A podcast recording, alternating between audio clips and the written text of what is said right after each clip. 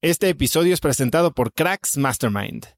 Cracks Mastermind arranca un nuevo ciclo anual y quiero invitarte a aplicar para ser parte de esta comunidad. Pero, ¿qué es Cracks Mastermind exactamente? Bueno, Cracks Mastermind es una comunidad de mexicanos y mexicanas con negocios exitosos. Pero no solo eso, también compartimos una mentalidad de crecimiento y buscamos vivir intensamente para tener resultados extremos que tengan impacto en nuestras empresas y nuestra sociedad. Como siempre lo decimos en Cracks Mastermind, agradecidos, mas nunca conformes. Fundó esta comunidad en 2021 para darle a sus miembros herramientas y experiencias que les permitieran escalar su negocio e incrementar su facturación al mismo tiempo que escalan el nivel de intensidad y de satisfacción en todos los aspectos de sus vidas. En Cracks Mastermind tenemos un lema, vidas intensas y resultados extremos. Sí hay manera de tenerlo todo, sí podemos crear negocios enormes y tener vidas que en verdad disfrutamos vivir. Si tienes una empresa grande y estás escuchando esto, considera esto como una invitación mía y formal para formar parte de este grupo porque estoy seguro de que podemos lograr todo eso juntos en comunidad. Quedan muy pocos lugares para el ciclo anual, así que si quieres ser parte, llena tu aplicación en cracksmastermind.com y espero verte muy pronto. Una vez más, es cracksmastermind.com. Este episodio es presentado por LAPI Laboratorio Médico. Si bien Cracks es el podcast número uno de negocios y tecnología, he notado que los temas relacionados con el bienestar y la calidad de vida son de los que más interés generan con la audiencia. Cada vez somos más conscientes de la importancia de nuestra salud y debemos aprovechar las herramientas que tenemos a nuestro alcance para mejorarla.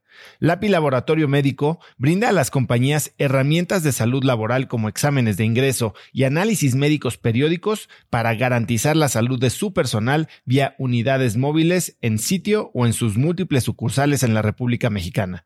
Si quieres elevar la salud de tu personal, LAPI te ofrece asesoría sin costo y 30 días de crédito para cubrir tus necesidades a nivel nacional ingresando a cracks.la diagonal LAPI. LAPI se escribe L-A-P-I.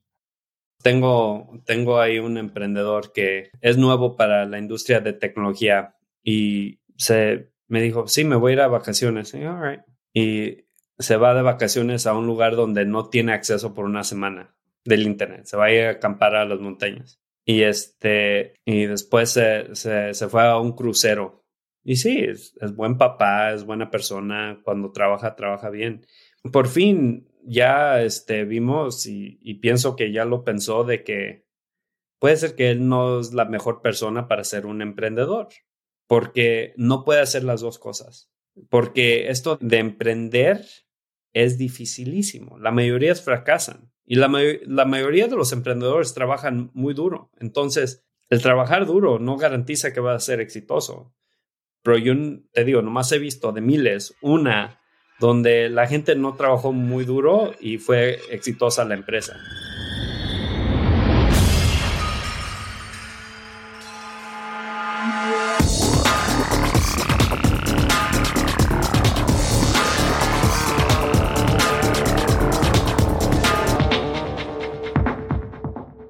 Hola y bienvenidos a un nuevo episodio de Cracks Podcast. Yo soy Osotrava y entrevisto cada semana a las mentes más brillantes para dejarte algo único y práctico que puedas usar en tu vida diaria.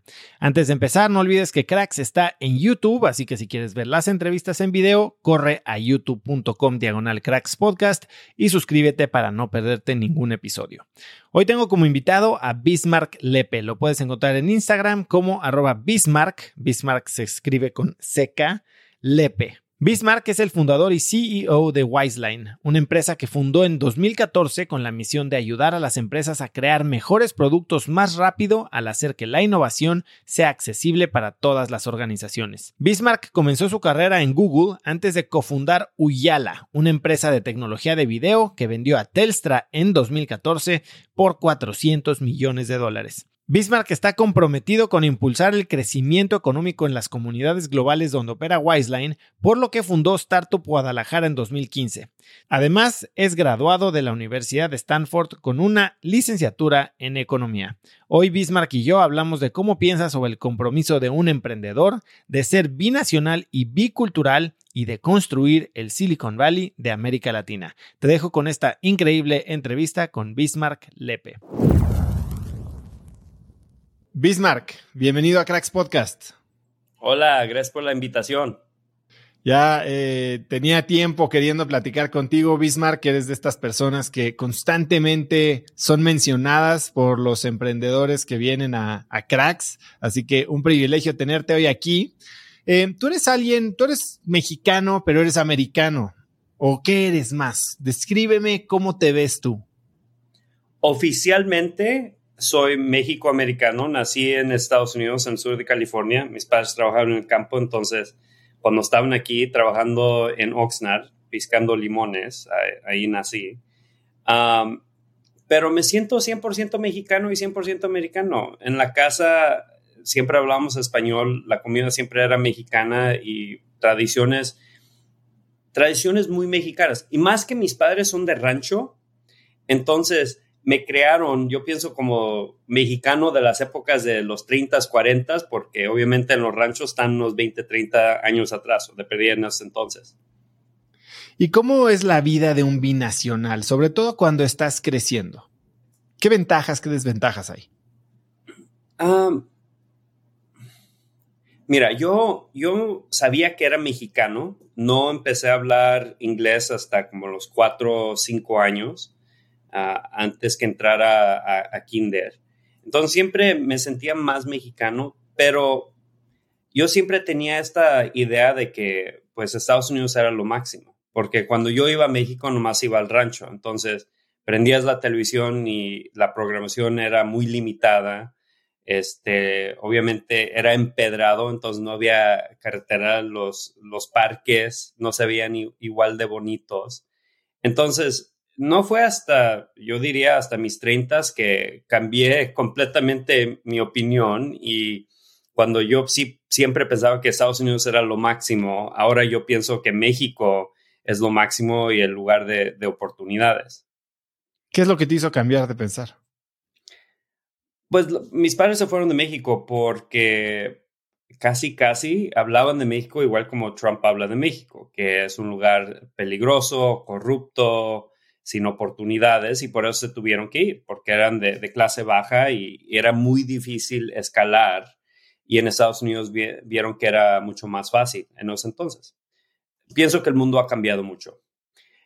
Y ahora, entrando e invirtiendo en México, veo muchísimas oportunidades. Ah, de todo lo, de lo que se queja la gente de que el peligro, la movilidad, los servicios, todo eso veo que hay, hay oportunidades de mejorarlo y hay oportunidades de negocios para mejorarlo.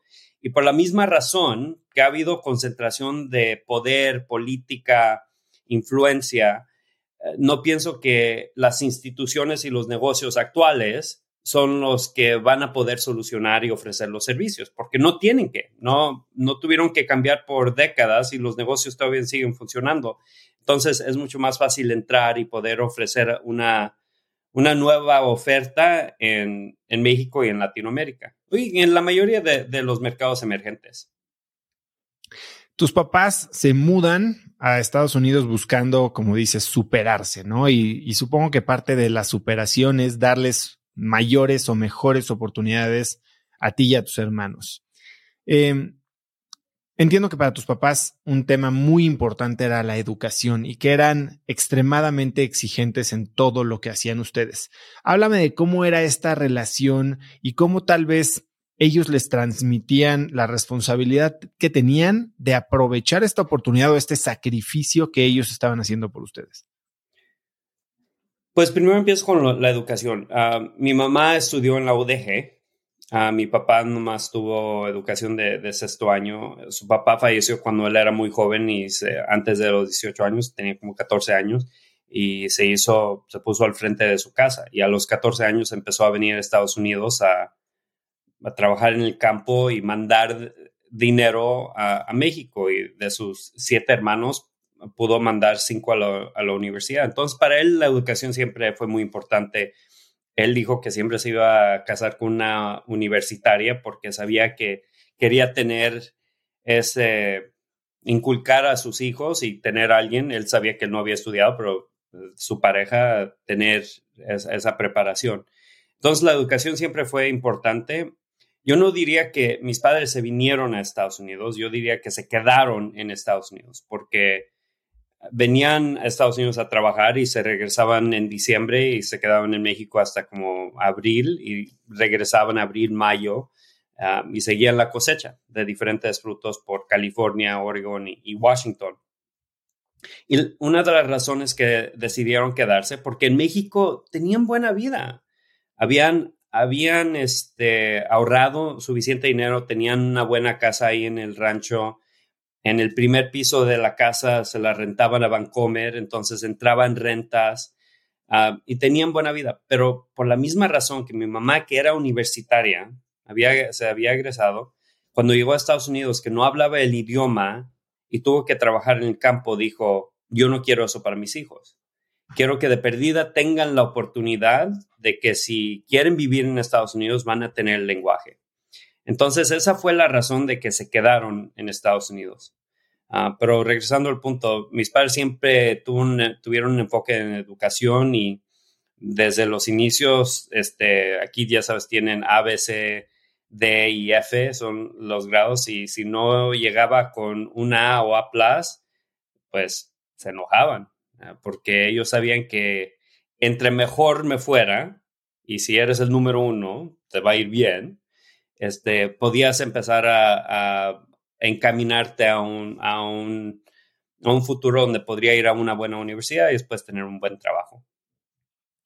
¿Y cómo juega eso en tu mente y sobre todo con tus propios hijos versus esta nueva corriente de premiar simplemente el esfuerzo, de no sobreexigir, de no fijar expectativas tan altas que lastimen el ego o la autoestima de nuestros niños? Es difícil. Yo tengo tres. Thatcher que tiene siete, Roth que tiene cinco, va a cumplir seis en octubre, y Sloan que va a cumplir cuatro eh, este lunes que viene. Ah, y no sé, pienso que mis padres siempre fueron muy luchadores pero por la misma razón que no fue hasta los 30 que sí pudieron ejercer, pero eh, se enfocaron en nuestra educación en vez de ellos mismos ejercer, como que nosotros no nomás estábamos trabajando para nosotros, pero también como inspiración para lo que ellos estaban haciendo y para sus sueños. Eh, yo en esta etapa pienso que eh, mi, pienso que no nomás alcancé mis sueños, pero los superé porque eh, como crecí no podía soñar a dónde he llegado y a dónde pienso que puedo llegar y, el impacto que, puedo tener. entonces, para mí lo más importante, obviamente, es que mis hijos sean gente muy honesta y que sean muy trabajadores. entonces, eh, mi esposa y yo les inculcamos de que no hay un no. Siempre tienen que esforzarse y siempre tienen que tratar de ser, número uno. Ah, pero es, difícil, yo pienso que ya ellos creciendo, la manera que están creciendo comparado a la manera que, yo crecí, porque el, el, conocer y saber la pobreza es una inspiración muy fuerte y ellos no lo han visto y más importante, no lo han sentido. Ahora, tú tenías esta idea de cómo se veía el éxito y tal vez tu capacidad de soñar o lo que tenías como referencia llegaba hasta cierto punto. Dices que has sobrepasado tus sueños. ¿Cómo se veían esos sueños? ¿Qué, soñabas y cómo definías el nivel de éxito al que podías llegar? No, no sé qué fue, pero yo siempre tenía una idea de lo que no teníamos. Este, sabía muy bien cuánto ganaban mis padres y sabía muy bien las zonas bonitas de, eh, de la ciudad en Oxnard donde nos quedábamos y eventualmente donde vivíamos. Tenía muy buena idea cuánto ganaban los padres de mis amiguitos y sabía que había una brecha muy grande entre donde estaban ellos y donde estábamos nosotros. Ah, mis padres no se enfocaban en darnos regalos y juguetes, pero nos daban cosas para prepararnos para el futuro. Entonces, el año que nomás ganaron 14 mil dólares en todo el año, ellos dos, cada uno trabajando dos trabajos, cuando tenía que haber, tenido como siete años, me compraron una computadora de 3 mil dólares. entonces, siempre sabía que había una brecha grande donde estábamos nosotros y donde podríamos estar. Y no sabía cómo iba a llegar, pero sabía que si le trabajaba duro, me, iba encaminando en ese, a ese camino. Y la realidad es, cada, cada paso que uno toma te ayuda a ver más. Es como cuando vas escalando una montaña, cuando estás en el piso no ves mucho, pero cuando llegas ya a la cima puedes ver más y puedes ver que hay otras montañas que hay que superar y subir. Entonces, cada paso que, que pude tomar exitosamente, y a veces no exitosamente, pero aprendí, después escalé de nuevo, ah, me abrió cabida a, más cosas. Yo iba a ir a Stanford a ser médico, ah, y, pero cuando llegué a Stanford en el 98 era cuando estaba la burbuja del Internet y decidí que pues el camino de tecnología iba a ser mejor para nosotros. ¿Y cuándo es suficiente? Si cada paso que das te muestra algo más que no tienes, ¿cuándo es suficiente? ¿Cómo, cómo logras sentirte contento? Ah, yo diría que no hay algo suficiente, pero no pienso que es de cosas materiales. Ah, para mí, cuando que la meta siempre era el dinero, el dinero, el dinero, ah, tuve la oportunidad de trabajar en Google antes de que Google se fuera pública, entonces tuve pre-IPO shares y cuando Google se fue pública, pues ese, no sé, ese gusanito de tratar de tener dinero o de perder, eh, sentirme como que ya tenía esa libertad de no tener que pensar en dinero, pues se, acabó. Y por muchos años, como que seguía trabajando en Google, me iba bien, este, pero no fue hasta que abrimos oficinas en Guadalajara que, vi que la misma experiencia que había tenido, no nomás me podía ayudar a, a, hacer otros negocios, pero que por la misma experiencia que había tenido podía tener un impacto muy importante, mucho, más allá de, de, de lo mío e impactar a más gente. Entonces ahí que abrimos oficinas en Guadalajara, vimos que si traemos más empresas de alta tecnología, empresas que pagaban bien, daban acciones, traían diferente manera de trabajar, podíamos crear emprendedores, que ellos podían crear empresas, que podían crear más emprendedores. Y en eso, en, 10 años, podíamos crear 100 mil personas en la industria de alta tecnología bien pagados y mover muchísima gente a la clase media. Ah, entonces, eso, ese fue el, más. ¿Qué más puedo hacer? Y no, no necesariamente, oh, me voy, quiero comprar otro carro, quiero comprarme otra casa de vacaciones, pero el, ahora es, ¿qué impacto puedo tener por la misma experiencia que he tenido o con la misma experiencia que he tenido? Me interesa mucho hablar sobre tu tiempo en Google, pero antes hay un comentario que entiendo que te hizo algún profesor cuando estabas evaluando en qué escuela te ibas a ir. Y te decía que la escuela en realidad no era tan importante, sino que era un vehículo para conectarte con los mejores hijos, el network, eh, estar cerca de los mejores códigos postales. Cuéntame un poco más de esta filosofía de estar en el lugar correcto. Sí, claro. Pues Mira, yo, a mí me encanta el básquet y he estado de, la misma estatura desde que tenía 10 años. Entonces, a los 10 años me sentía, ah, voy a ser, voy a ser este basquetbolista en el NBA. Voy a ser el mexicano en el NBA. Pues ahí me quedé estancado y tuve que encontrar otro deporte y era bueno para correr. Entonces, este, me enfoqué en eso y en, la prepa me, fue bien. Competí al nivel nacional y, y, uno de mis entrenadores, cuando estaba en mi tercer año de, la prepa, que es cuando uno ya empieza a prepararse para aplicar a, las, las universidades en el cuarto año de la, de la preparatoria, un día íbamos a una carrera en, en Los Ángeles, íbamos manejando y que me pregunta, ¿y, dónde estás pensando ir a la, universidad?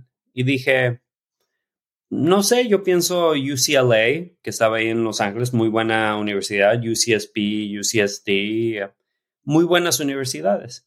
Íbamos manejando al sur por el Freeway 101 y que para el auto y que se voltea porque iba atrás, iban otros, otros este, corredores ah, de mi equipo y que me dice, no, Bismarck, tú tienes que ir a, Harvard, Yale, Princeton o Stanford aquí en California porque tienes que ir a la universidad donde los ejecutivos mandan sus hijos, los príncipes reyes mandan sus hijos, porque una buena educación la puedes tener en muchísimas universidades, pero la gente que conoces son los que te van a abrir el camino. Vas a poder tener un internship en es la, empresa de, de uno de tus amigos y sí, fue interesante. Eh, mi compañero de habitación en mi dormitorio, mi primer año, este, del inversionista que estamos hablando, su papá era muy buen amigo de ese inversionista, que fue uno de los padrinos de Venture Capital. Él empezó Brentwood Associates en los 70s y cuando íbamos a empezar Uyala, le escribí a su papá y le dije, hey, ¿me podrías hacer la introducción a Fred Warren? Y hizo la introducción y terminó siendo uno de mis primeros inversionistas. Ahí conocí Ron Conway y, y viendo ahorita qué es mi superpoder, yo pienso que ha sido crear estas buenas conexiones donde la gente, donde las relaciones están, están fundadas en hechos, que hemos trabajado junto en algo y hay mucha confianza ahí. Ahora cuéntame un poco, sobre este tiempo que, hablas de trabajo en Google, ¿no? Eh, llegas a Google medio de forma fortuita y dices que Google trabajaba mucho en crear una comunidad en que todos se sintieran seguros de la inteligencia de los demás y sus intenciones. ¿Cómo es la experiencia de trabajar rodeado de gente? A mí me encanta pensar en el, en el MTP, ¿no? El Massive Transformative Purpose que tenía Google en esa época, que era organizar la información del mundo. Y eso atrae a gente ciertamente con un perfil muy particular. Háblame de eso. Pues de, lo que estabas hablando, que entré de una manera muy, diría de chiripada. Eh, yo cuando estaba en, en, la universidad trabajé en casi, no sé, 20 diferentes startups. Puede ser que más. La mayoría fracasaron porque era durante la burbuja. Y una en las que trabajé se llamaba Elance y tenía en común dos inversionistas, Ram Shriram y John Doerr. Y un día llegó como en el 99 a John Doerr y dijo, hey, esta inversión que hicimos, van a lanzar su nueva plataforma de, de publicidad, estamos invirtiendo en esta otra plataforma muy parecida, podemos mandar, darles un poco de dinero para que este, los apoyemos. Y dije, sí, claro. Entonces terminé siendo el primer cliente de Google en la plataforma de publicidad, ah, el cliente más grande y un cliente que ya ni le regresaban las llamadas. Pero ya cuando me iba a titular, era el presidente del consejo de, clientes de la plataforma. Y el gerente de ventas vino y me dijo, es, tú conoces la plataforma mejor que nuestros ingenieros y gerentes de producto, te deberías de venir a trabajar a Google.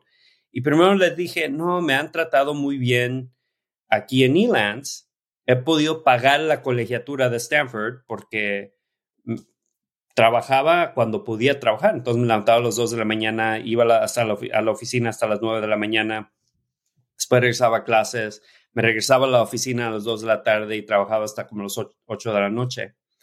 Ah, y que me dice, estamos facturando 650 mil dólares con 96 empleados y le dije, sabes, tienes razón, mejor me voy a Google. Entonces casi, casi ni apliqué a entrar a Google y cuando ya me dieron mi oferta, a la que estaba encargada del grupo donde entré, me dijo, manda tu currículum a este link, porque ya estamos tratando de automatizar, porque están entrando muchos currículums y queremos este, automatizar este proceso. Entonces, que mando mi currículum, como a las dos horas me mandan un email, gracias por aplicar, pero no tienes las, no sé, las capacidades, conocimiento, los, los, grados para ser aceptado. Le mando y dijo, pues qué bueno que entraste por la puertita de atrás, porque puede, parece que no hubieras podido entrar por la puerta de enfrente. Eh, y el, el, tiempo en Google fue interesante porque cuando yo entré, que fue en los inicios del 2023, estaba entrevistando en 2022, todavía había una crisis en la industria de tecnología. El Nasdaq había llegado a 5200 y bajó a 1000. Entonces, ah, no había muchas empresas que estaban contratando en ese tiempo. Entonces, Google pudo atraer el mejor, el mejor talento, porque era de las únicas empresas que estaba creciendo y que le estaba yendo bien en esos, en esos tiempos. Entonces, podía escoger de los mejores y como el Internet todavía estaba muy joven, no era como que podían escoger y contratar gente con décadas de experiencia. Entonces, se enfocaban en contratar gente inteligente, ¿eh? porque era difícil encontrar gente con experiencia y inteligencia.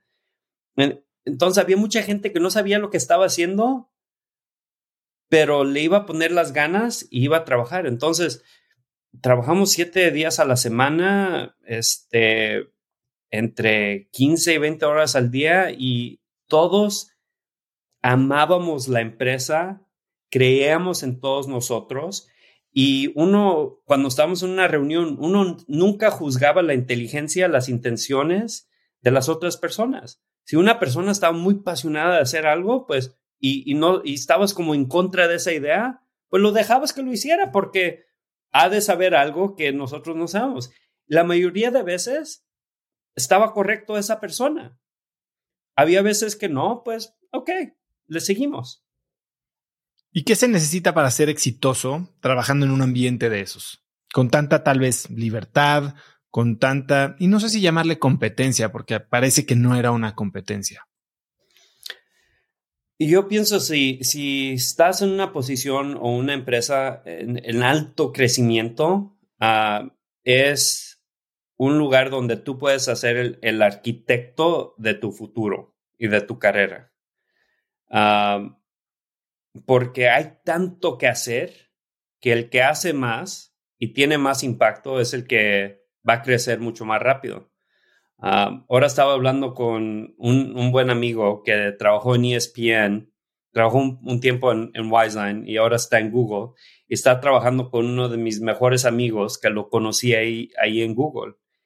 Y él en el 2004, 2005, Eric Schmidt le, les dijo, tú vas a ser una de las personas que va a tener la oportunidad de ser el CEO de, de Google. Él ahorita no es el CEO de Google, pero él fue el que recomendó al CEO actual, Sundar Pichai.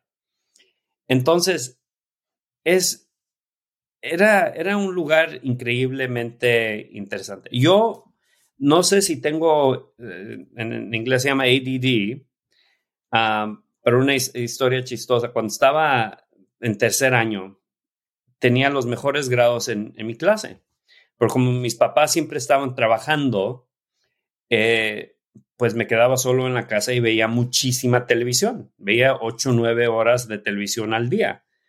Me levantaba viendo televisión y por toda la tarde hasta que llegaron mis padres veía televisión pero siempre hacía mi tarea. Entonces mis padres dijeron, ah, ve tanta televisión, hay que ver si le quitamos la televisión, sus grados van a ser increíbles, va a ser un genio, se va a ir a la universidad el siguiente año. Pero en cuanto me quitaron la televisión, mis grados bajaron muchísimo.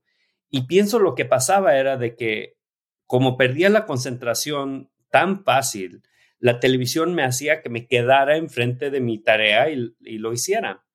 Y Google era uno de estos lugares donde había tanto que hacer que no estaban buscando a la persona que hacía todas las cosas perfectas. Estaban buscando a las personas que podían tener el mayor impacto.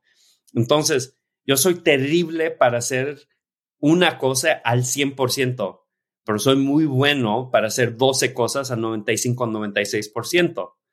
Entonces, muy bien, no perfecto, pero muy bien. Pero como no necesito dormir mucho, me encanta el trabajo, este, no sé, tengo curiosidad de, muchas cosas. Google fue un lugar donde había muchas cosas que hacer y podía yo acelerar mi carrera 10 años en un año.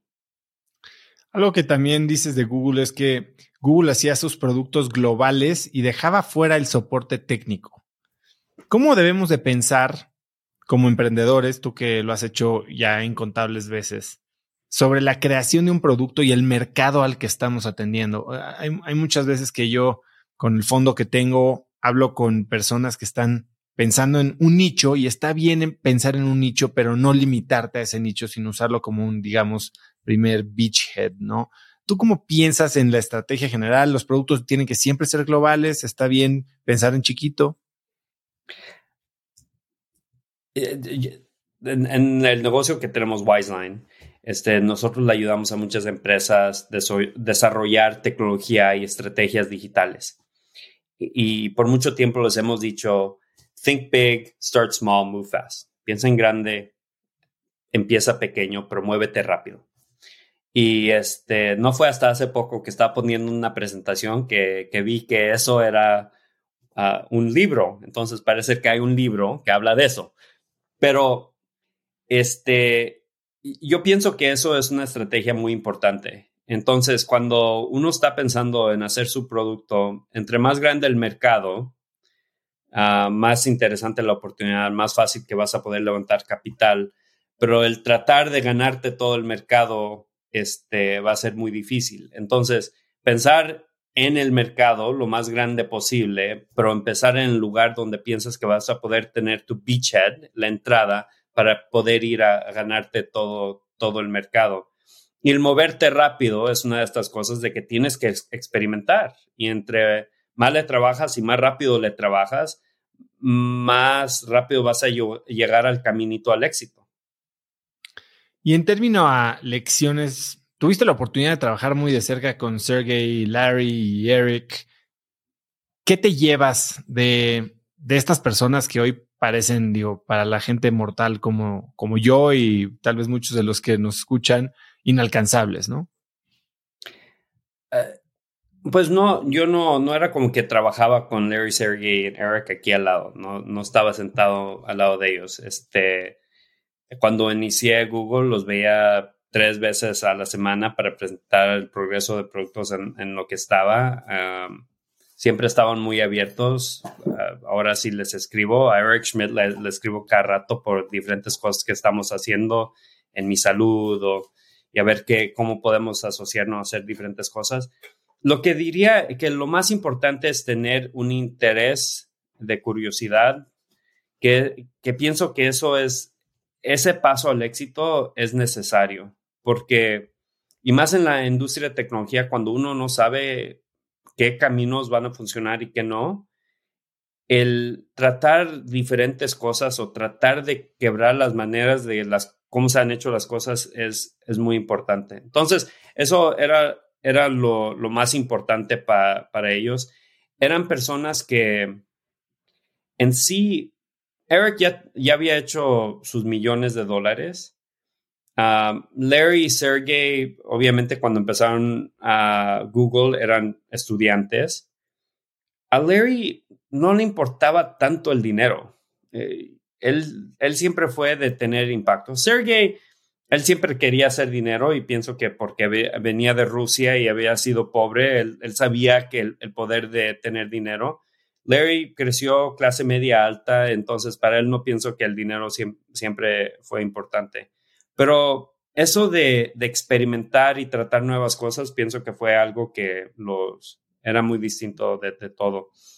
E, Eric Schmidt, para mí, mis respetos, y también Sheryl Sandberg, porque los dos cuando entraron a Google habían tenido puestos muy grandes. Este, Eric Schmidt había sido el CEO de Novell, Sheryl Sandberg, cuando trabajaba para el gobierno a los 27 años, tenía casi, casi como Chief of Staff del Treasury Department, casi, casi tenía como 250 mil personas a cargo de ella indirectamente. Y empezaron en Google y tenían una corcholata de oficina y la tenían que compartir con dos o tres personas. Entonces, no dejaron que su ego entrara y se enfocaron en tomar esta maquinita de un producto increíble y eventualmente un, producto de monetización increíble y hacerlo grande. Además de todas estas prácticas profesionales que se han desarrollado en Google, como el 20% Time y los OKRs y todo ese tema, hay muchas historias de la vida excéntrica de estas primeras etapas de hipercrecimiento. Cuéntame algunas de ellas. Ah, pues la gente podía ser 100% auténtica. Ah, me acuerdo, había uno de los primeros ingenieros que había entrado a, Google y en Google el, eh, el Halloween era un, un, día muy importante para la empresa. Entonces, casi el 95% se disfrazaba. Y uno de esos ingenieros le dijo al, a la de recursos humanos, este, me voy a disfrazar de algo que no va a estar muy bien para la gente externa. Por favor, no agendes eh, reuniones de entrevistas ese día. Entonces, ¿qué hizo la gerenta de, recursos humanos? Le llenó toda su agenda todo el día y esperó a ver cómo llegaba a la oficina ese día. Llegó con un, con un pañal pintado de azul porque se había vestido de un smurf, de un pitufo. Y este, pero eso, eso estaba bien. Uh, el, una vez llegó el Prime Minister, el primer ministro de, de Pakistán, y se suponía que iba a venir Sergey uh, para decirle hola y presentarle un regalo. Y que llega Sergey en patines y en sus tights con su casco a llegar y decirle hola y después se fue. Y otro que fue bien chistoso, uh, Larry, Larry Page estaba hablando con uh, Barry Diller, que es un activo muy reconocido, es el CEO de AIC. Uh, en ese entonces, en ese entonces, no nomás era el, presidente de AIC, también era el, la relación más importante, porque Ask Jeeves era uno de los socios más importantes de Google, eh, estaban hablando, y entonces el iPhone todavía no salía, y Larry Page en su BlackBerry así, hablando con Barry Diller. Barry Diller le dice a, Larry, vas a tener que escoger hablar conmigo o tu BlackBerry. Y que dice que Larry, lo ve I choose my BlackBerry, se levanta y se va. Entonces, eran, eran gentes que se enfocaban en los resultados y no, no se enfocaban tanto el pump and circumstance de, de lo que se tenía que hacer. Eh, se enfocaban más en, en, lo que se debe de hacer. Oye, y la, la, historia que escuché de un hackathon en el que había 10 millones de dólares o algo así de premio en acciones, ¿es, cierta? Eh, lo que, pues ya sabes, Google, los primeros empleados que entraron a Google hicieron fortunas más grandes que las fortunas que de, de las familias más poderosas de México el, primer empleado de, pues, empleado número cuatro de Google, esta persona que se llamaba Harry Chung, cuando Google se fue público, él ya tenía un valor de, no sé, al, precio de que Google se fue pública, que fue a 20 billones de dólares, él ya tenía una, un net worth de medio billón de dólares.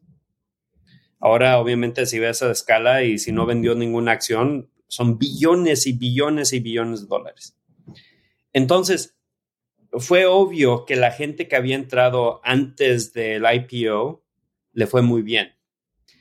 Entonces, la gente que querían atraer después, obviamente las acciones siguieron subiendo, pero iba a ser difícil que la gente pudiera tener el retorno que tuvo de la gente que entró antes. Entonces, Larry y Sergey empezaron, pusieron de sus propias acciones y crearon este, el Founders Award. Y se los entregaban a dos o tres proyectos que tenían el máximo impacto para el negocio. Y uno de los proyectos en que nosotros trabajamos, que se llamaba, se llamaba Smart Ads, ahora ya está debajo de Ads Quality. Externo le llamamos Smart Ads, pero era, era, fue una de las primeras implementaciones de ah, inteligencia artificial en la industria del negocio, que nosotros podíamos predecir qué publicidad te, podíamos, te teníamos que presentar, que, que iba a ser más probable que le ibas a hacer clic, porque así es como hacía dinero Google. Entonces, este, nosotros sacamos ese producto y de un año a otro todo el resto siendo igual, ah, pudimos generar un billón de dólares más ah, para el negocio. Entonces, este, fuimos uno de los que nos ganamos el Founders Award y nos repartimos ese entre como 25 o 30 personas que estuvieron. Y si eran 10 millones de dólares. Esos 10 millones de dólares. ¿Por qué dejar este cohete? ¿Por qué salir a trabajar y a intentarlo por ti mismo si tenías pues esta, esta, toda esta infraestructura y este potencial gigantesco de seguir creciendo el negocio? Ah, yo creo que regreso al punto de, impacto. Ah, entre, mira, cuando empezaron a trabajar en Gmail, había un product manager encargado de todo este nuevo producto que iba a lanzar Google. Algo que le iba, le, iba, le iba a abrir el camino a poder hacer otras cosas más allá de un buscador, porque eso era lo único que era Google antes de que lanzara Gmail. Ah, cuando yo me salí, ya había un product manager nomás para el botoncito de archive. Entonces, cuando entré a Google había 220 empleados, cuando salí había más de 10 mil. Entonces, llegas a un punto donde sí hay una infraestructura muy grande, pero lo que terminas haciendo más que nada es manejar la política administrar personas en vez de sí poder innovar y hacer cosas interesantes. Entonces, yo siempre estuve así pensando que qué, problema puedo solucionar que va a ser más interesante que seguir trabajando en Google. Ah, y cuando Google compró a YouTube ah, en el 2006, entonces todas las empresas de medios estaban diciendo que iban a demandar a, a Google porque YouTube era el centro de piratería. Ah, pero en privado estamos teniendo reuniones con todos estos ejecutivos que en, público están diciendo que iban a demandar a Google. En privado querían aprender cómo podían usar YouTube para promover su contenido, distribuir su contenido y qué tenían que hacer técnicamente para poder lanzar sus propios servicios de streaming. Uh, y en ese entonces Netflix todavía estaba mandando disquitos, este, no había streaming, ya iTunes podías bajar películas, pero ya sabes, duraba una eternidad para bajar una película o programación. Entonces vimos que había una oportunidad en poder ayudar a, cambiar la industria de contenido y, y crear la industria de streaming. Entonces, por eso nos salimos de Google porque parecía que podíamos hacer algo muy interesante. Y honestamente, y lo, lo pensábamos, pensábamos que podíamos crear una empresa más grande que Google. y así hablando de impacto, pensábamos que nosotros podíamos ser más grandes que Google, porque si veíamos la industria de, de, publicidad de search era pequeña comparado a la publicidad de televisión, si veíamos la industria de publicidad en Internet era pequeña comparada a la televisión. Entonces, si nosotros podíamos ser exitosos en la industria de streaming y ganarnos el mismo mercado que tenía Google en la industria de search, pues íbamos a ser más grandes que Google. Que, que pienso que eso de la confianza, la arrogancia, la ignorancia van casi, casi de la mano. Te he oído, tan arrogantes. Te he oído hablar de eso y me, me, gustaría entender cuál crees que es la, la línea fina que las divide. Pues yo pienso que tienes que ser suficientemente arrogante para decir yo le voy a ir a ganar uno de estos monstruos. Cuando vas a ir a atacar straightforward, pero usando nuevas tecnologías, que no me importa que estés facturando un billón de dólares nosotros con mis dos amiguitos y el perro y, y 100 mil dólares de, angel funding, le vamos a ir a ganar a un monstruo. Ah, entonces sí pienso que debe de haber algo, algo de, arrogancia de pensar que lo puedes hacer, hacer lo imposible. Ah, por eso Apple y Steve Jobs tenían la bandera de piratas, porque like, you need to go and think that you're going to be a little crazier than the rest. Y la ignorancia, pues hay mucho que no sabes. Y, y tienes que tienes que aventarte, porque si esperas a, que sepas 100% lo bueno, lo malo, todos los datos, todo el mercado, pues se te va a ir la oportunidad. Y pienso que la confianza viene un poquito cuando ya tienes más experiencia. Ah, como yo pienso que ahora tengo un poco de arrogancia en nuevas industrias que entro, muchas veces pienso que tengo mucha ignorancia, pero también pienso que tengo mucha confianza ahora porque una de las cosas más difíciles en el mundo de emprendedor es el levantar capital. Ah, la única razón que empresas fracasan es porque se les acaba el capital, se les acaba la oportunidad de poder experimentar más para poder encontrar el camino al éxito. Y esa cosa del capital, yo pienso que ya le ha dado muy buenos retornos a mucha gente que, que de, perdida me van a dar la oportunidad de poder experimentar con su dinero. Conozco a mucha gente muy brillante que pienso que, que se, se, se querría unir a, ir a resolver otro, otro problema. No necesariamente tengo la confianza que todas las cosas que voy a hacer de aquí en adelante o, o las cosas que estoy haciendo actual van a ser exitosas, pero el inicio tengo la confianza que vamos a poder iniciar bien. Bismarck, ¿dónde está la Hoy hay mucha gente, incluso emprendedores tal vez con mucha menos experiencia que tú, que son grandes contadores de historias, grandes vendedores, grandes storytellers en un mercado en el que parece que las oportunidades se nos fueran a acabar y entonces hay que aventarnos sobre ellas, ¿no? ¿Dónde está esta diferencia entre los negocios que levantan capital con product market fit o los que los emprendedores que creen que el éxito o la atracción del negocio se define por casi casi que funding market fit, ¿no? O sea, esta capacidad de levantar dinero. Ah, Conoces a, Ben Horowitz, ¿no? El claro. de Andreessen Horowitz, sí. Y ya sabes que antes de que tuviera su libro de Hard Thing About Hard Things tenía su blog y al inicio de cada blog eh, tenía ahí unas palabritas de canciones de rap, porque le encanta el rap. Y este, el que más me gusta es wait until I get my money right, then you can't tell me nothing right. Y esta idea de que pues cuando llegas a tener un negocio rentable, ya tú eres el, el, capitán de tu destino. Y, y pienso que eso es muy importante. Google fue un lugar padrísimo en donde trabajar, porque Google nomás levantó 25 millones de dólares. Larry y Sergey tenían el control de cómo querían operar su negocio. Ahí estaba Eric, pero Larry y Sergey estaban controlando la cultura y qué tenían y iban, iban a hacer. Entonces, yo pienso que es mucho más fácil levantar capital uh, cuando tienes un negocio que le está yendo bien. Yo pienso si eres muy bueno para contar historias y pintar una visión de un mercado y cómo vas a cambiar el mercado y ganar ese mercado, uh, sin, sin, eso pienso que es, es, difícil, este, no nomás levantar capital, pero contratar gente, inspirar a clientes, uh, tener...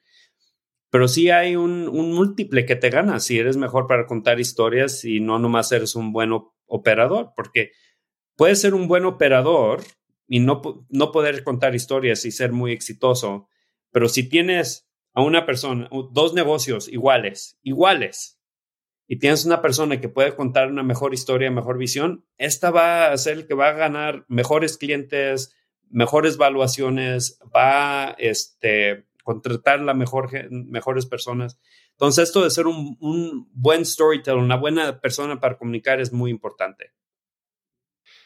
Con eso en mente, ¿cuándo debe de un, un, emprendedor de levantar capital? Es una de las preguntas que más me hacen. ¿Cómo sé si estoy listo? ¿Cuándo lo levanto? Está la vía del bootstrapping y está la vía de una idea, un PowerPoint, sales a levantar inversión ángel. ¿Tú cómo piensas de esto, habiéndolo hecho ya varias veces, no? Pues si vas a levantar capital, te tienes que sentir que tienen la responsabilidad de que levantaste capital. Ah, los fondos, este es su negocio, le pierden, le ganan. Es la responsabilidad de esa persona en decidir si es buena inversión invertir en esa persona o en ese negocio. Pero cuando vas iniciando, casi siempre levantas capital de los tres Fs, Friends, Families and Fools.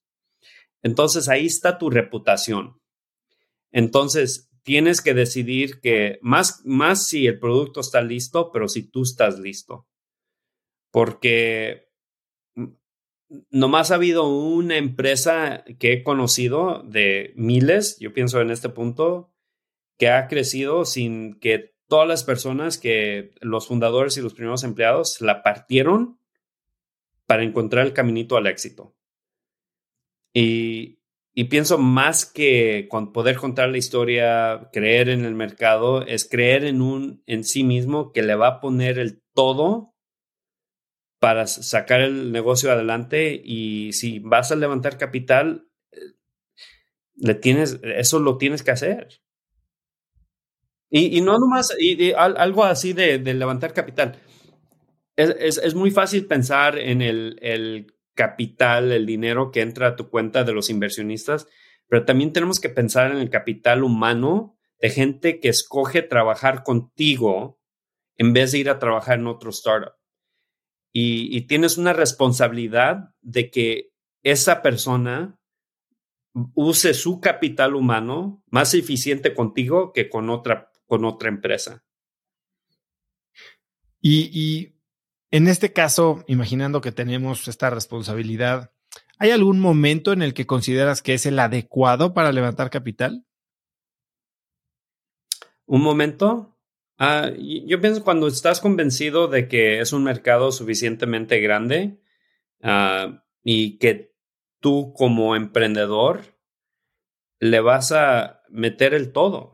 Y eh, yo conozco emprendedores que, que em, empiezan a emprender, pero se van de vacaciones. Veo en Instagram que están pasando tiempo con su familia y, y como que digo, ah, they're not giving their all. Y, y esto, de, esto de ser emprendedor no es fácil. Tu salud, tus amistades, tu familia van a sufrir. No hay otra. like that's a given. Ah, y si no estás listo para eso y no vas a tomar esos sacrificios, pues puede ser que vayas a ser exitoso, pero la probabilidad baja mucho. Háblame más de esta, esta mentalidad, porque si bien tú eres un emprendedor, te has vuelto un ángel inversionista bastante activo, ¿no? Y, y, has hecho inversiones en empresas y en emprendedores que han tenido mucho éxito, tanto en Estados Unidos como en México. ¿Cómo piensas? Eh, eh, me gustaría entender mucho más esta mentalidad tuya de el rol del emprendedor una vez que tiene no el dinero de un inversionista, una vez que tiene tu dinero, porque dices, veo que está con su familia y a mí, a mí me causa conflicto pensar en, en reclamarle a alguien estar con su familia. Entiendo lo que dices, pero quiero, quiero explorar un poco más tu lógica. No, yo se los digo a los emprendedores, este, cosas, tengo, tengo ahí un emprendedor que, ah, y ya, ya ha cambiado la, manera de, es nuevo para la industria de tecnología y se, me dijo, sí, me voy a ir a vacaciones. Y se va de vacaciones a un lugar donde no tiene acceso por una semana del internet. Se va a ir a acampar a las montañas. Y este regresa y obviamente hay cosas que... Y después se, se, fue a un crucero. Y sí, es, buen papá, es buena persona. Cuando trabaja, trabaja bien.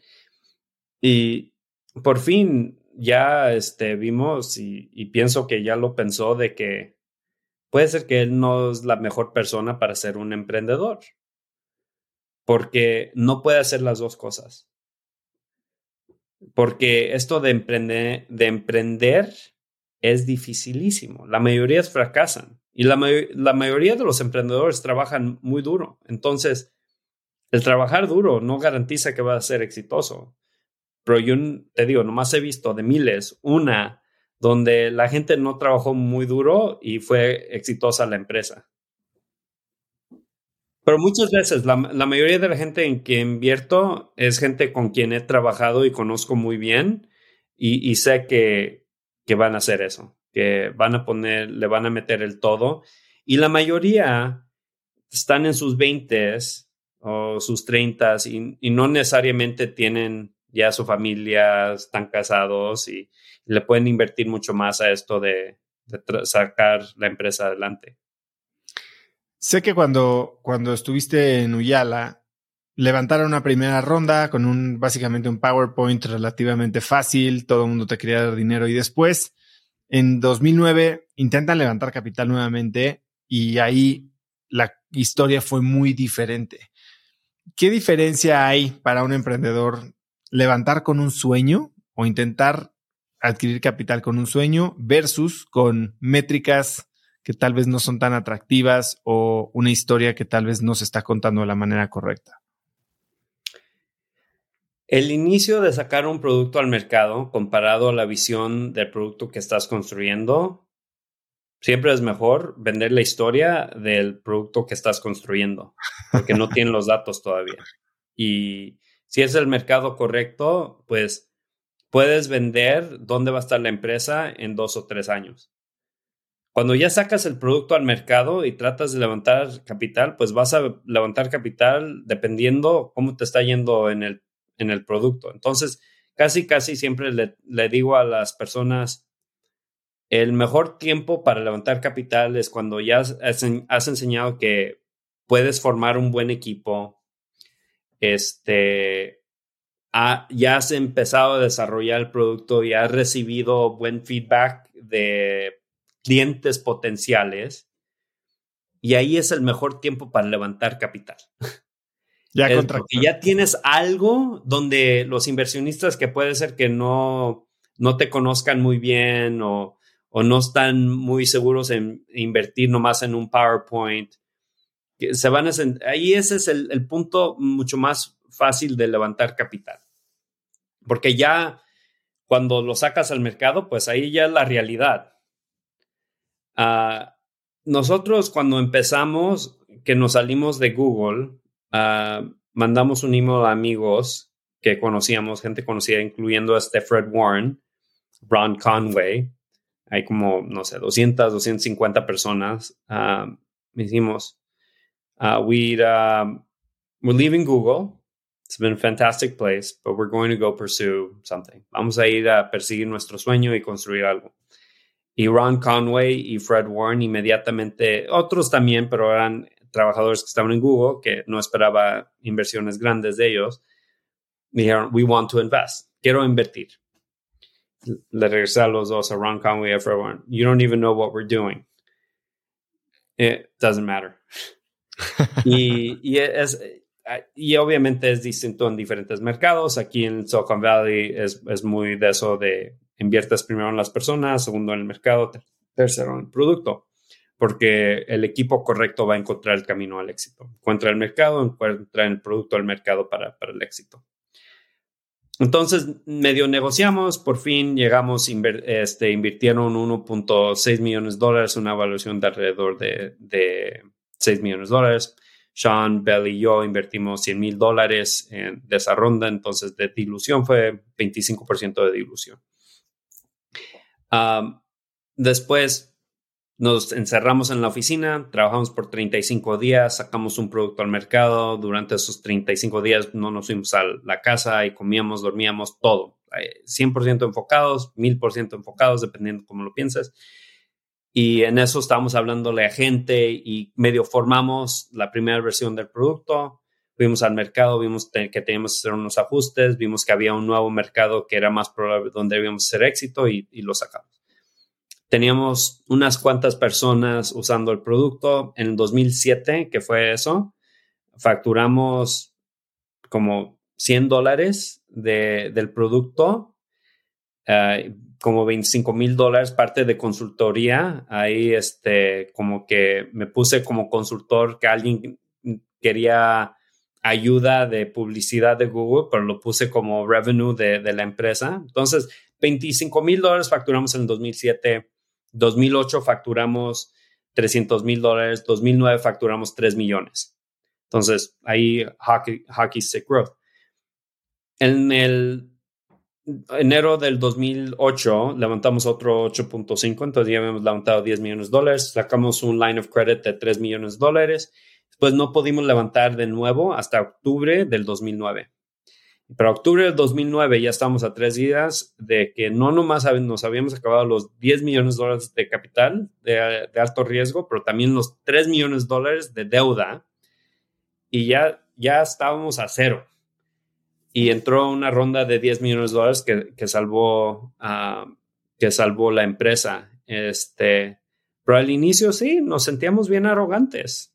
We're going to beat Google, we're going to be bigger than Google, we're going to be amazing. Y después la realidad de la crisis 2008, que fue como después de 171 o 170 pitches a inversionistas, eh, entró el que salvó la empresa fue 170 de como 173 ah, y recibimos 172 nos. Y fue ese que, que salvó la empresa. ¿Cuál crees que fue el golpe más fuerte para ti en términos de ego o de simplemente un reality check de emprender viniendo de Google? O sea, desde la manera de operar hasta las magnitudes de, de los proyectos en los que trabajaban. E, es chistoso porque cuando nos sentamos en los primeros meses después o cuando hicimos la, la ronda esa de 8.5 millones de dólares, este, que íbamos a hablar con inversionistas y todavía hablábamos de números y decía billones de dólares y se me quedaban viendo y dije, no, sorry, millions of dollars, porque en Google hablábamos de billones de dólares. Uh, entonces, había esta cierta escala de que obviamente nosotros somos pequeñitos. No, no pienso que había. Yo pienso que muchas de las cosas que aprendimos en Google ah, las aplicamos a una manera más pequeña a operar en, en nuestro emprendimiento. Ah, pero así de, de fracaso de, de, ego, para mí el fracaso de, de, ego más grande no necesariamente fue el mío personal. Ahora ya hay más latinos en la industria de tech, que es bien padre muchas latinas, latinex, de, todos, y no más en Estados Unidos, pero por todo, por todo el mundo, que me encanta. No es entonces había muy pocos.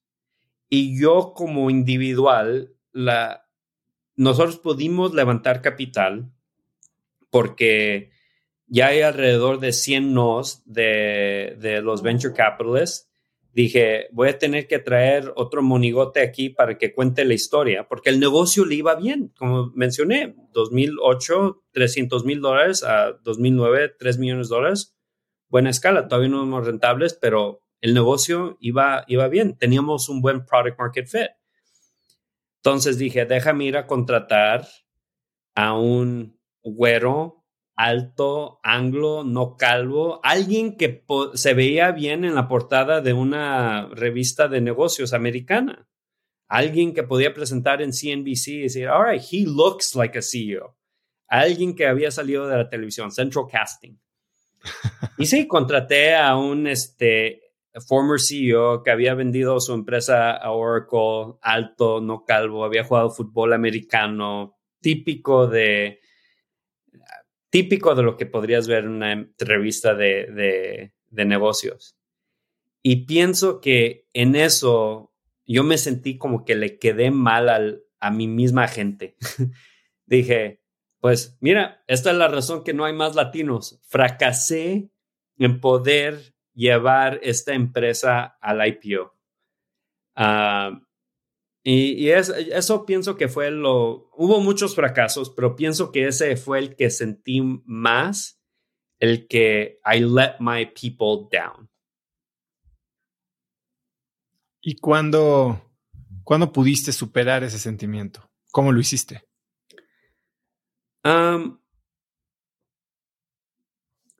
pues pienso que todos los días lo, trabajo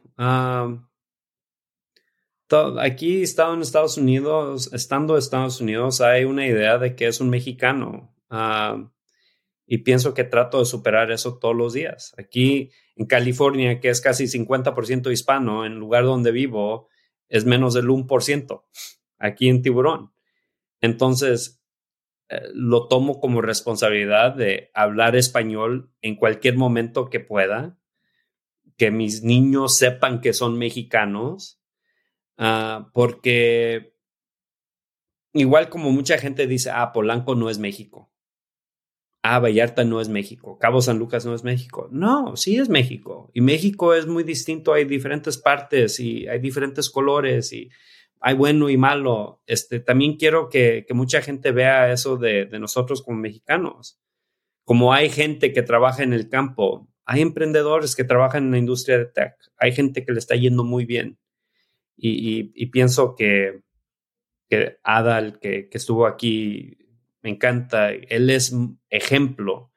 Yo nací aquí en Estados Unidos, fui a Stanford. Mi camino fue más encaminado a lo típico de ser un emprendedor exitoso de tecnología. Mm, eh, ser hispano, no tanto, pero Adal lo ha hecho de México y en México, que es muy padre. Necesitamos más de esos, de esos ejemplos. Entonces, no pienso que lo, puede ser que lo he superado, pero lo tomo como responsabilidad todos los días.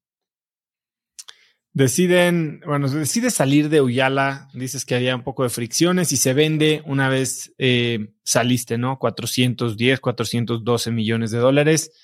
Y tú fundas Wiseline, que si bien empieza como una empresa de producto, termina siendo una empresa de servicios. Es una fábrica de software, lo estabas mencionando hace un momento, ayudas a la gente a construir productos. Eh, de tecnología. ¿Qué diferencia ves entre crear una empresa de producto y una empresa de servicios? ¿Cuáles son los retos y las ventajas, vamos a decir?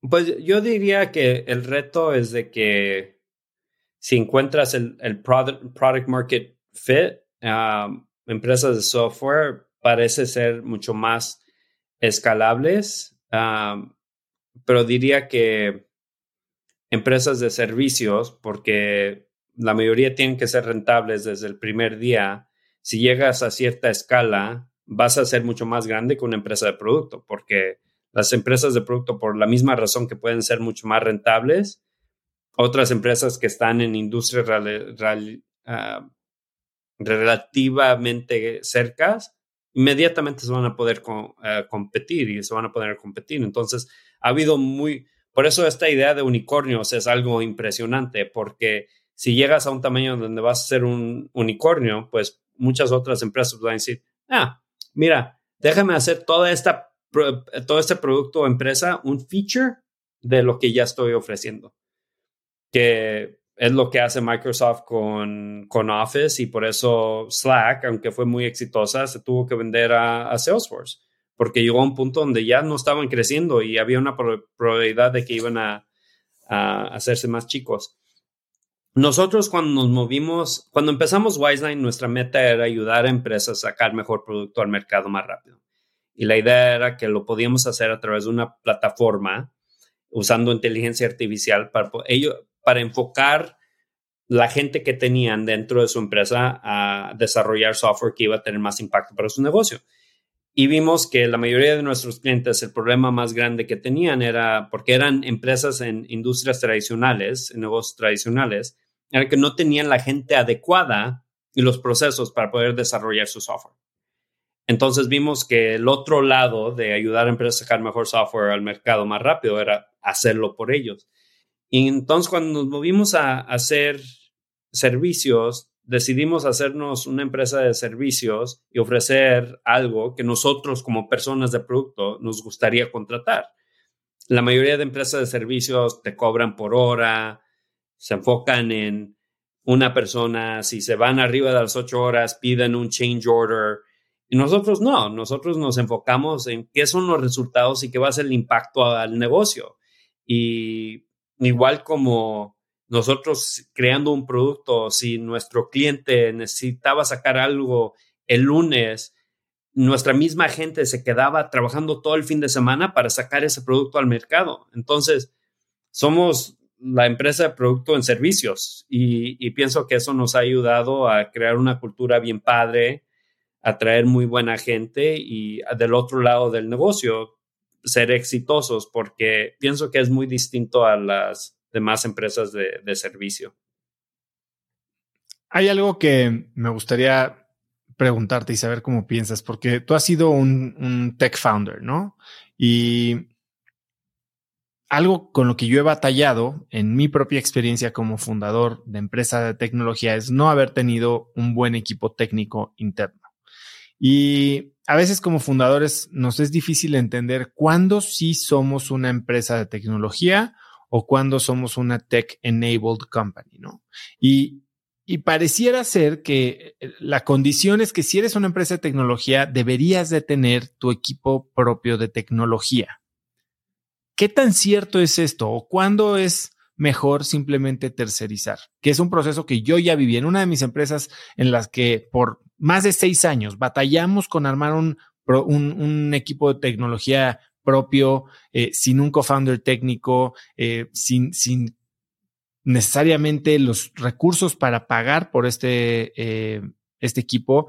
Al final nos dimos cuenta que la tecnología no era el core de nuestro negocio y no era lo que nos estaba diferenciando en el mercado. Entonces decidimos desde empezar a usar SaaS hasta complementar ese con una empresa también que nos ayudará a, hacer desarrollos a la medida eh, encima de él, pero externa a mi equipo. ¿Cómo debemos de pensar como fundadores sobre nuestro equipo de tecnología? Pues el socio de Ben Horowitz, uh, Mark Andreessen, que fue el fundador de Netscape, dice que software se está comiendo el mundo, que, yo estoy de acuerdo y que todas las empresas se van a ser empresas de tecnología, de software. Y eso le llamo bullshit. Porque es como en los 1895 que si estabas electrificando tu, tus oficinas, eras una empresa de electricidad o tu fábrica, eras una empresa de electricidad, no, un banco seguía siendo un banco, una fábrica de automotriz seguía siendo una empresa automotriz. Y, igual, yo veo que para la mayoría de las empresas, tecnología es una herramienta que puede usar uno, software es una herramienta que puede usar uno para crecer más rápido y tomar más este porcentaje de mercado. Hay ciertas cosas que hace la tecnología en, en, en industrias que sí podrían ser innovadoras y distintas, que, es muy importante. Pero mira, las dos empresas que empezamos durante la pandemia, Servi, que es de identidad y ciberseguridad, el reto que queríamos solucionar entró como un proyecto de uno de nuestros clientes más grandes y les, les dimos, esto va a costar este, dos millones de dólares por solucionar y dijeron, ah, pues pues tenemos que mantenerlo. Y dije, sabes, esto parece como un producto de empresa. Le dije a mi hermano que ya se había salido de Uyala en ese entonces, dije, ¿qué te late si, si haces esto? Oh, yeah, let's go do it.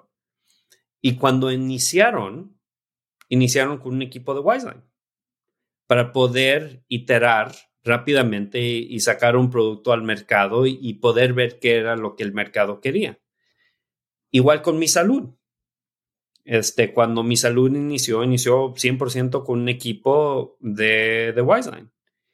Pero ahora esas dos empresas tienen sus propios equipos de, tecnología. Lo, fue mucho más fácil levantar capital porque ya tenían un producto que funcionaba. Y una de las cosas interesantes es de que, pues cuando trabajas con empresas de servicios, puedes negociar payments net Net 30, Net 60, Net 90.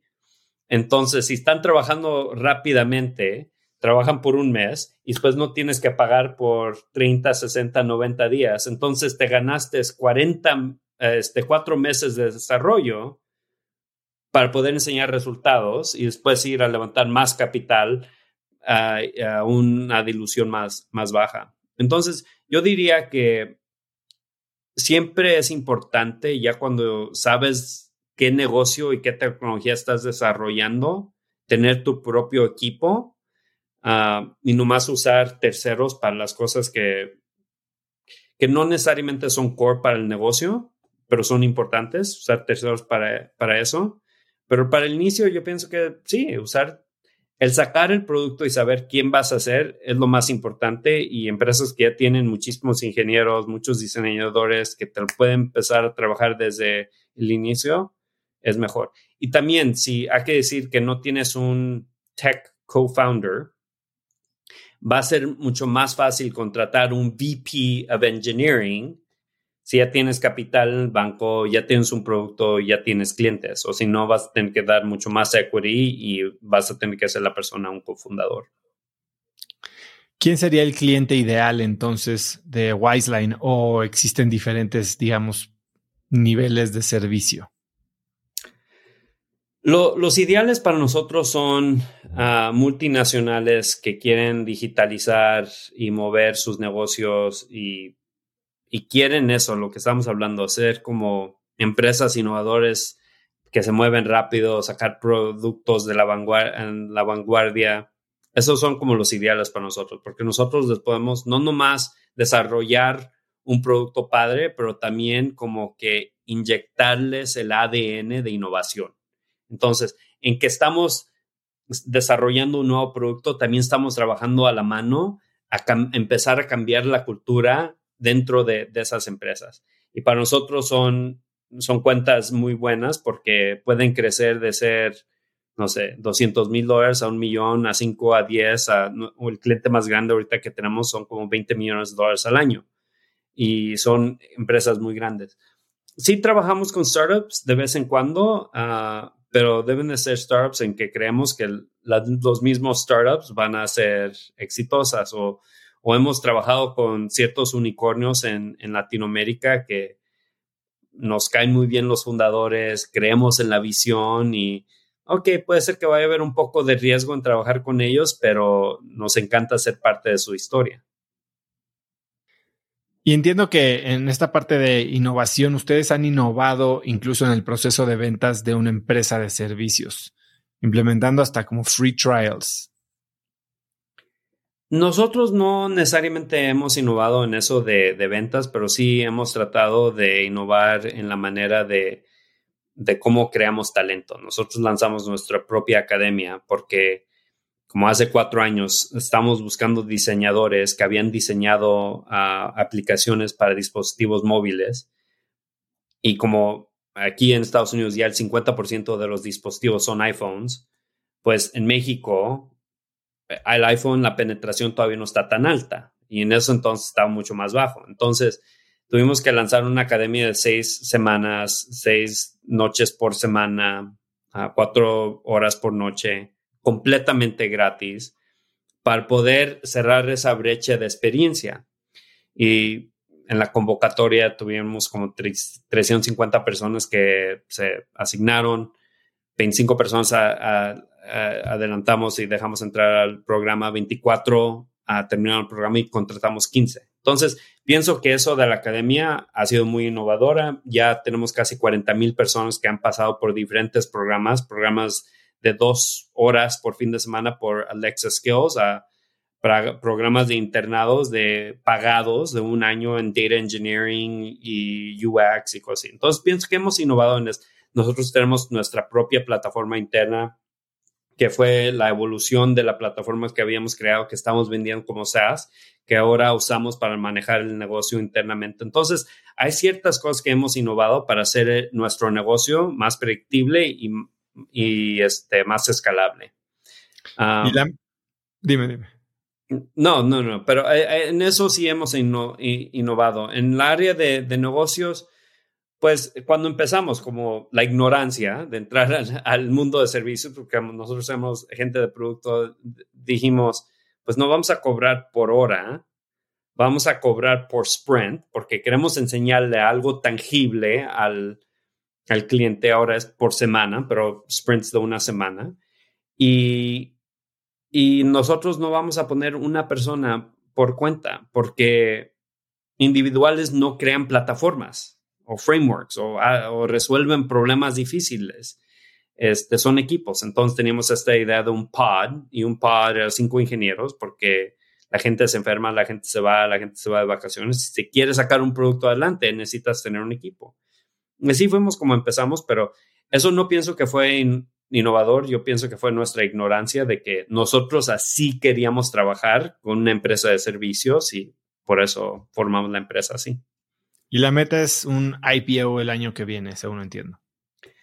La meta es crear un negocio increíblemente grande que tiene buen impacto y el IPO yo pienso que es parte, un milestone en, en, nosotros poder hacer eso. Ya nosotros estamos en cierta escala que si el mercado estuviera abierto ahorita, ya sabes, los precios de las acciones, el mercado ahorita está cerrado para los IPOs, ya podríamos hacernos IPO, pero pienso que necesitamos un poquito más crecimiento y madurez para poder tener un IPO que, que es el IPO que nosotros queremos tener pero eso no es la meta, eso es un milestone. Es un milestone que también, y tal vez esta es una pregunta más personal, eh, viene de esto que sentiste que quedaste a deber en Uyala, este fracaso que, que me mencionabas hace un momento. No, porque pienso que ya ha habido muchos latinos que, que latinoamericanos que ya han tocado la campana y, y pienso que pues no, I'm not carrying that weight on me. Yo pienso que es, yo soy otro que puede decir, ah, miren, no nomás fue una vez o dos veces, ya, ya, ya, ya somos mucho. Yo no tomo toda la responsabilidad ahora porque ya ha habido otros que lo han hecho, que es bien padre. Este, pero mira, el, el, ser público te da una herramienta de, para poder contratar mejor personas, darle liquidez a tu misma gente. Mira, en la, hicimos una transacción con un fondo grande de Canadá el año pasado. Ellos entraron, compraron una gran parte de las acciones de nuestro inversionista más grande, Apex Digital, pero también liquidaron a todos los empleados que ya, que ya no estaban en la empresa, ex-Wiseliners, que tenían opciones que ejercieron, de exercise them uh, cuando se salieron, y también todos los empleados que tienen acciones que ya eran vested. Y dos, tres hicieron millones de dólares, muchos hicieron cientos de miles de dólares y muchísimos hicieron diez de miles de dólares. Y para mí, más que, ah, mira, otro CEO latino, este, made it to the IPO, es, ya estamos enseñando que estas cosas son opciones, pueden crear, este, net worth, pueden, pueden crear riqueza para, para personas y cambiarles la trayectoria de, de, las vidas a, gente. Y, y, esas mismas personas se convierten en ejemplos para sus nietos, primos, decir, ah, debería entrar a la industria de tecnología.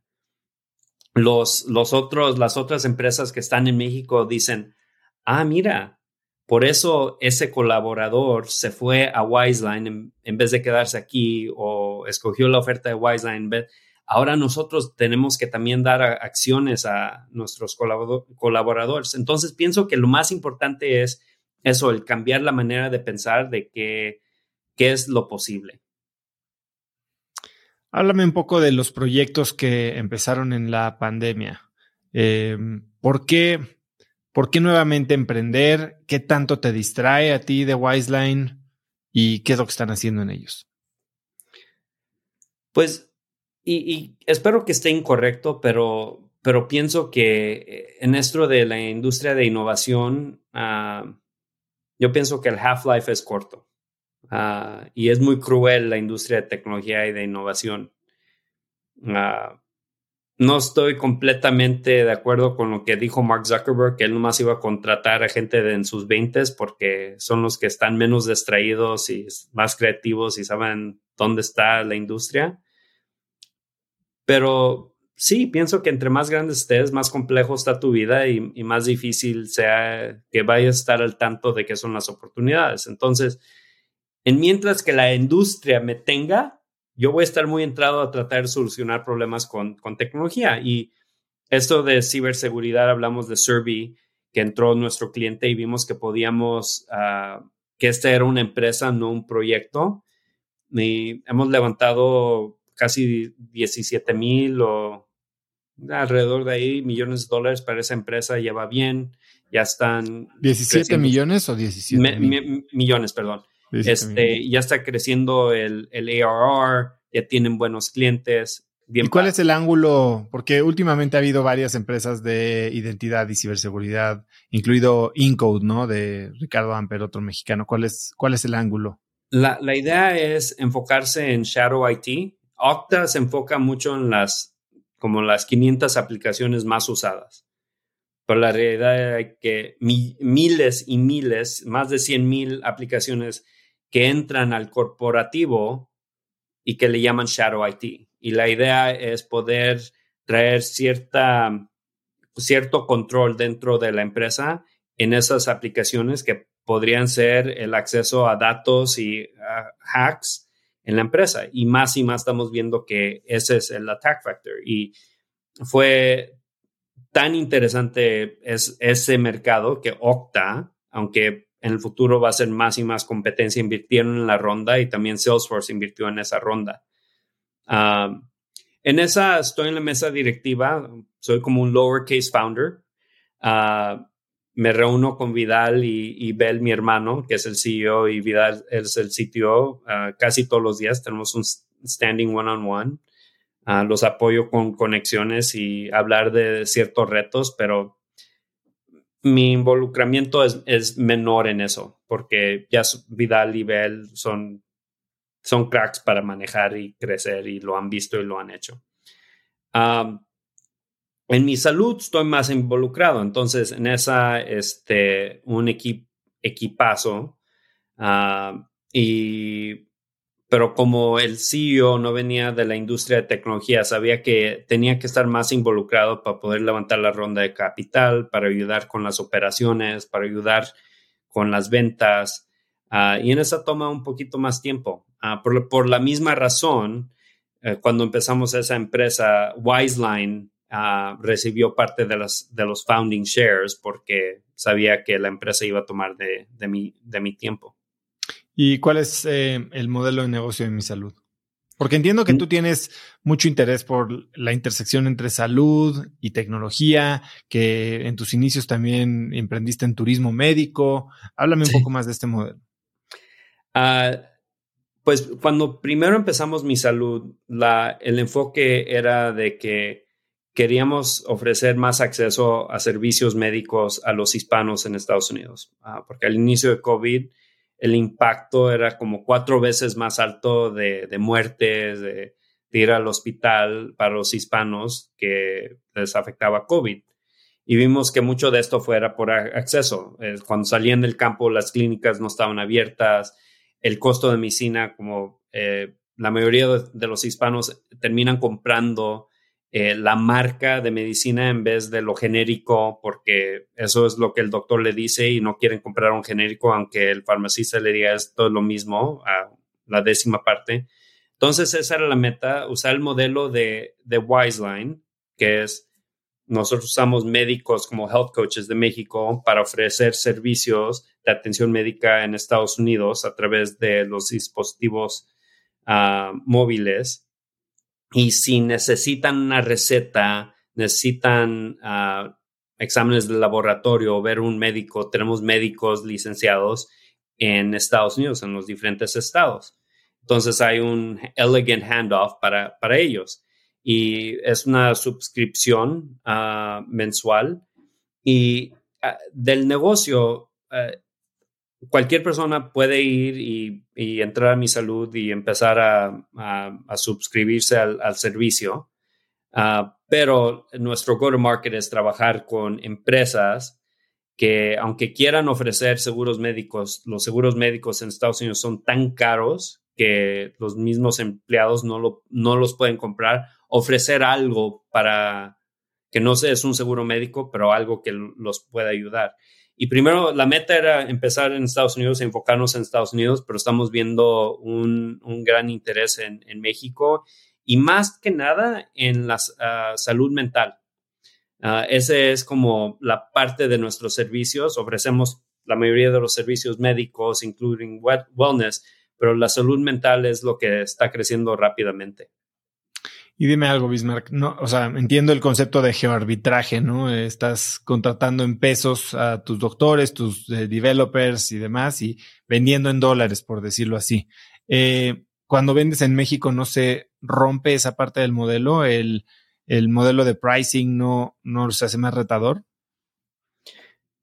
Ahorita, como el 30% de lo que facturamos en Wiseline son con clientes en Latinoamérica entonces, eh, yo pienso que lo más importante es, un, es ofrecer un producto que, que, da valor y poner el precio a donde tú piensas que, que quieres tener tus gross margins y alineado al valor que estás, que estás ofreciendo. Entonces, el promedio de, de, de, lo que pagas puede ser que vaya a ser más alto en, en México a Latinoamérica, pero los precios son relativamente igual. Has mencionado, bueno, eres un gran, gran proponente y gran catalizador del desarrollo de, Guadalajara como un hub de tecnología, ¿no? El, Silicon Valley mexicano. Y has, mencionado que el nuevo sueño americano está en México. ¿Qué quieres decir con eso?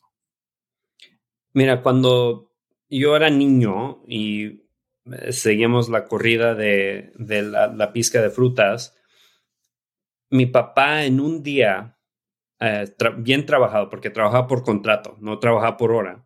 Entonces, entre más piscaba, más ganaba. En un día bien piscado podía ganar 130 dólares, 125 dólares. Y la renta de un, de un departamento no bonito, en un lugar feo, uh, pero era como 120 dólares. Entonces, en un día podía ganar lo suficiente para la renta. Entonces, el resto del mes era para ahorrar para enfocarse en educación, para mandar dinero a México, para comer. Y ahora, por la misma razón que el, el dinero ha sido tan barato en Estados Unidos, los que tenían capital se han apoderado de más dinero, han comprado más propiedades y han cobrado más rentas porque es supply and demand. Ellos se han adueñado de más. Es, es muy parecido a lo que dice Piketty en el libro de Capital uh, the capital holders ya se han dueñado de más capital y han subido las rentas y ahorita ha creado esta brecha de haves and have-nots. Y pienso que una de las razones más grandes de eso es de que el, el capital se ha hecho tan barato, pero en el, el hacerse más barato le han carecido la vida a todas las personas. Uh, y en México, todavía el costo de vida es suficientemente barato que si aprendes inglés y entras a la industria de tecnología, puedes tener esa experiencia de trabajar y el trabajo te ayuda para ahorrar, para mandar tus hijos a buenas escuelas, para poder ir a vacaciones, para poder comprar tu segunda, tercera casa, para poder invertir en, el futuro. Entonces, no estoy diciendo que el campesino como mi papá, que, que pudo crear una buena vida para nosotros, tenga las mismas oportunidades, pero pienso que en tecnología esa oportunidad Aquí un ingeniero de Google no puede comprar una casa en el Silicon Valley porque se ha encarecido tanto el costo de vida aquí.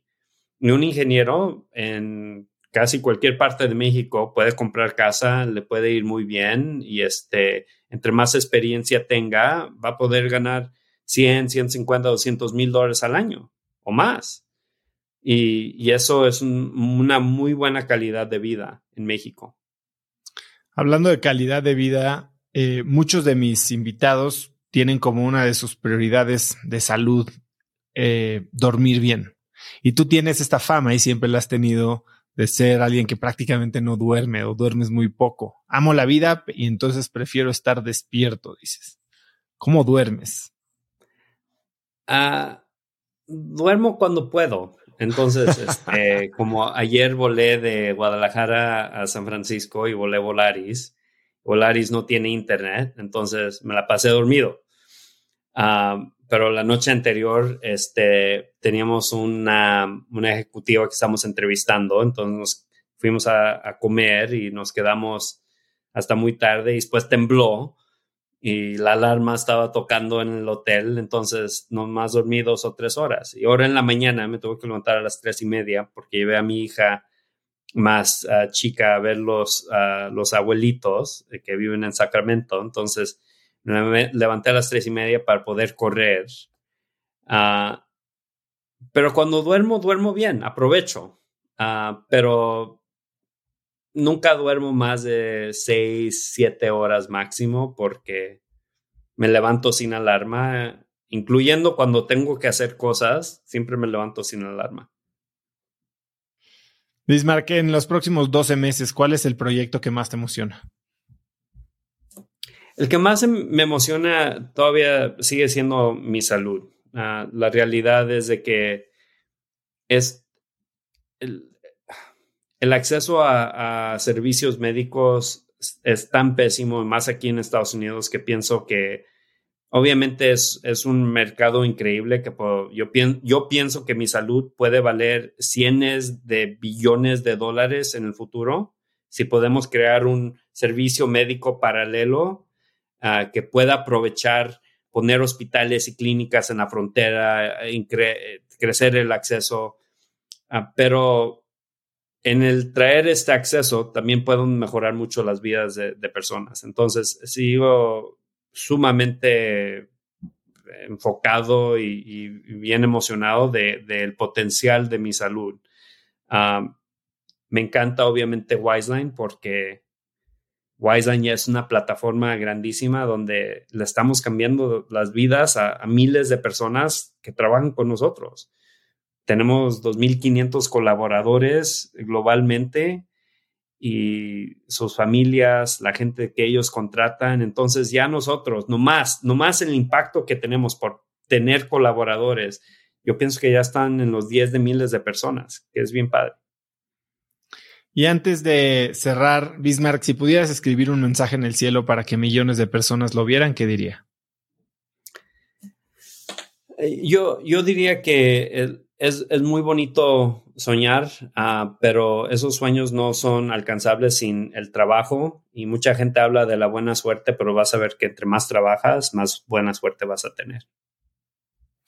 Bismarck, ha sido increíble platicar contigo. Ciertamente, todo lo que dice de ti es cierto y mucho más. Eres un crack y estoy seguro de que no solo Wiseline va a ser IPO, sino que con mi salud vas a lograr cosas increíbles que van a beneficiar a muchísimos. Muchas gracias por estar hoy aquí. ¿Dónde puede la gente conocer más de ti? Eh, no sé, contactar a Wiseline, saber de mi salud, eh, contactar contigo. Ah, pues Oso, primero, más que nada, gracias por la invitación y me encanta lo que, lo que estás haciendo. Este, pienso que es tan importante que todos los, los hispanos, los latinos, los emprendedores que están sobresaliendo, que cuenten sus historias, ah, porque es importante que la gente, si quiere superar y hacerse algo, tiene que ver que hay otras personas que se ven como ellos, que lo han hecho y que sí es posible. Entonces, gracias por todo y gracias por la invitación. Es un gran honor estar aquí. Y para mí, este, me pueden encontrar en, por email bismarck.wiseline.com con Z, no con S. Uh, también bismarck.gmail.com y en las redes sociales este, Bismarck Lepe a Twitter y en LinkedIn Bismarck Lepe también. Y también estoy en Facebook y en Instagram. Perfecto, Bismarck. Pues muchas gracias. ¿Algo más que quieras agregar? Uh, no, gracias que tengan buen fin de semana si están escuchando esto en viernes y, o el fin de semana. Bueno, Bismarck, espero podernos conocer pronto en persona. Gracias nuevamente y seguimos en contacto. A ti, gracias. Bismarck es de esos verdaderos emprendedores que estuvieron ahí cuando todo empezó. Si te gustó el episodio, compártelo con alguien usando el link cracks.la diagonal 194. También síguenos en Spotify o suscríbete en YouTube o iTunes y califícanos con 5 estrellas para que más gente nos encuentre. Mencióname en Instagram o Twitter con la lección que más te deje el episodio de hoy como arroba osotrava y no olvides saludar a Bismarck en Instagram como arroba Bismarck con CK Lepe.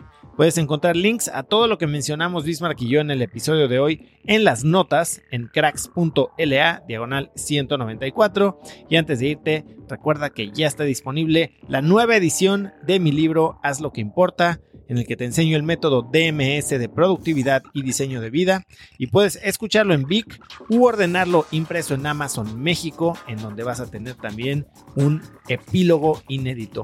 Y segundo, no olvides registrarte para recibir mi newsletter Viernes de Cracks, que es un correo muy cortito que mando cada viernes con 5 tips, artículos, libros, gadgets, frases o cosas que encuentro en internet y que creo que pueden ayudarte a tener una vida más productiva o a empezar una conversación interesante este fin de semana. Puedes registrarte gratis en cracks.la diagonal viernes. Eso es todo por hoy. Yo soy Osotrava y espero que tengas una semana de cracks. Este episodio es presentado por Cracks Mastermind. Cracks Mastermind arranca un nuevo ciclo anual y quiero invitarte a aplicar para ser parte de esta comunidad. Pero, ¿qué es Cracks Mastermind exactamente? Bueno, Cracks Mastermind es una comunidad de mexicanos y mexicanas con negocios exitosos. Pero no solo eso, también compartimos una mentalidad de crecimiento y buscamos vivir intensamente para tener resultados extremos que tengan impacto en nuestras empresas y nuestra sociedad. Como siempre lo decimos en Cracks Mastermind, agradecidos, mas nunca conformes. Fundó esta comunidad en 2021 para darle a sus miembros herramientas y experiencias que les permitieran escalar su negocio e incrementar su facturación al mismo tiempo que escalan el nivel de intensidad y de satisfacción en todos los aspectos de sus vidas. En Cracks Mastermind tenemos un lema, vidas intensas y resultados extremos. Sí hay manera de tenerlo todo, sí podemos crear negocios enormes y tener vidas que en verdad disfrutamos vivir. Si tienes una empresa grande y estás escuchando esto, considera esto como una invitación mía y formal para formar parte de este grupo porque estoy seguro de que podemos lograr todo eso juntos en comunidad. Quedan muy pocos lugares para el ciclo anual, así que si quieres ser parte, llena tu aplicación en cracksmastermind.com y espero verte muy pronto. Una vez más, es cracksmastermind.com. Este episodio es presentado por LAPI Laboratorio Médico. Si bien Cracks es el podcast número uno de negocios y tecnología, he notado que los temas relacionados con el bienestar y la calidad de vida son de los que más interés generan con la audiencia. Cada vez somos más conscientes de la importancia de nuestra salud y debemos aprovechar las herramientas que tenemos a nuestro alcance para mejorarla. LAPI Laboratorio Médico brinda a las compañías herramientas de salud laboral como exámenes de ingreso y análisis médicos periódicos para garantizar la salud de su personal vía unidades móviles en sitio o en sus múltiples sucursales en la República Mexicana. Si quieres elevar la salud de tu personal, LAPI te ofrece asesoría sin costo y 30 días de crédito para cubrir tus necesidades a nivel nacional ingresando a cracks.la diagonal LAPI. LAPI se escribe L-A-P